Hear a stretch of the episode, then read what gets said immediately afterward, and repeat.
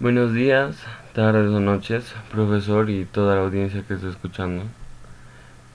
Probablemente sepas lo que es el racismo y hayas escuchado de él antes, pero ¿realmente sabes cómo afecta este? El racismo se puede presentar en varias ocasiones en tu día a día y es iluso pensar que esta situación no te va a afectar. Si crees eso, es porque probablemente estás sacando provecho de esta opresión sistemática y no te das cuenta. Para corroborar estos datos, podríamos hacer referencia a hechos históricos que tuvieron que ver con el racismo, e incluso citar a personas que corroboraron con la lucha contra este. Por ejemplo, el racismo en el continente americano se suele manifestar como un sentimiento de odio, basándose en su raza u origen.